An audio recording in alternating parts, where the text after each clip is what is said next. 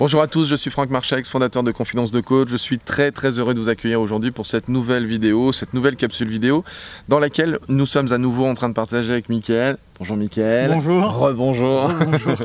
Donc là, tout simplement, aujourd'hui, nous allons voir la phase 2.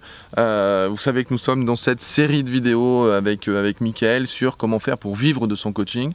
Euh, quelles sont les différentes étapes dans le, dans, dans le démarrage d'une activité pour réussir à vivre de son coaching. Et là, donc, Mickaël nous propose ces fameuses trois phases. Et aujourd'hui, nous allons voir ensemble la seconde phase. Alors, la seconde phase, comment c'est la deuxième phase où je vais élaborer un positionnement. D'accord. Voilà, donc là, donc là on est plus dans ce qu'on disait tout à l'heure. Voilà, là je pense qu'il émerge hmm. euh, à partir à, Ça paraît beaucoup plus cohérent quoi.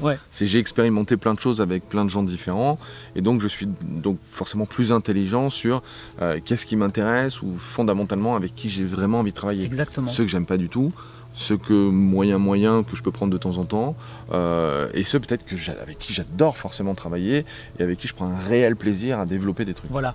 Et il y a aussi le truc qui va arriver dans cette seconde phase, c'est de se dire, bah, je vais me sentir légitime, hmm. ou en tout cas assez légitime, parce que au démarrage, suffisamment légitime. voilà, suffisamment, parce qu'au démarrage, si on essaie de trouver un positionnement euh, et que bah, on démarre, hmm. euh, la, légitimité, vous savez comme moi, c'est un truc très très difficile à acquérir. C'est un ressenti qui est très difficile d'avoir au départ. Donc, donc c'est pour ça que reporter un petit peu plus loin, donc procrastiner du coup, pour le coup euh, cette décision de se positionner euh, à la seconde phase, c'est très intéressant, je pense. Ça permet aussi donc de, comme je disais, tu vas te sentir légitime. Mhm. Tu vas pouvoir euh, du coup dire, ben moi je vais m'adresser à tel public en mhm. m'appuyant sur mon expérience. Et c'est c'est, je pense que c'est quelque chose qu'on accepte vraiment euh, avec le temps. Hein. C'est pour ça que je parle vraiment de ça. Donc c'est la seconde phase. On va trouver un positionnement. Euh, on va du coup bah, coacher plus de clients dans ce mhm. domaine-là. Donc là, on va, on va restreindre la, cible. Hein. Une sorte d'entonnoir en fait. Ça va faire un entonnoir. Alors cette phase, elle peut durer euh, là aussi 6 mois, 1 an, mhm. parfois plus. Mhm. où là, on va, on va peut-être réduire un peu le volume de coaching. On va ici. On peut peut-être aussi augmenter son tarif. Voilà, c'est la phase où on va commencer à vivre de son coaching. Je pense que c'est la seconde phase, et pas la première, où on va pouvoir se permettre de mettre des tarifs euh, qui commencent à des tarifs, on va dire, normaux, mhm. hein, ou peut-être même de débutants, peu importe.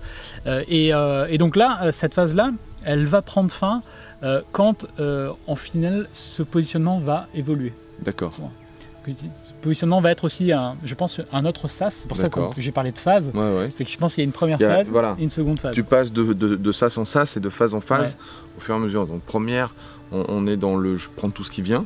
Je suis un petit peu le, omnivore, entre guillemets. Mhm. Deuxième, c'est le positionnement, qui nous amène à la troisième phase. Et la troisième phase, c'est laquelle? C'est un peu la phase de l'explosion, quoi. D'accord.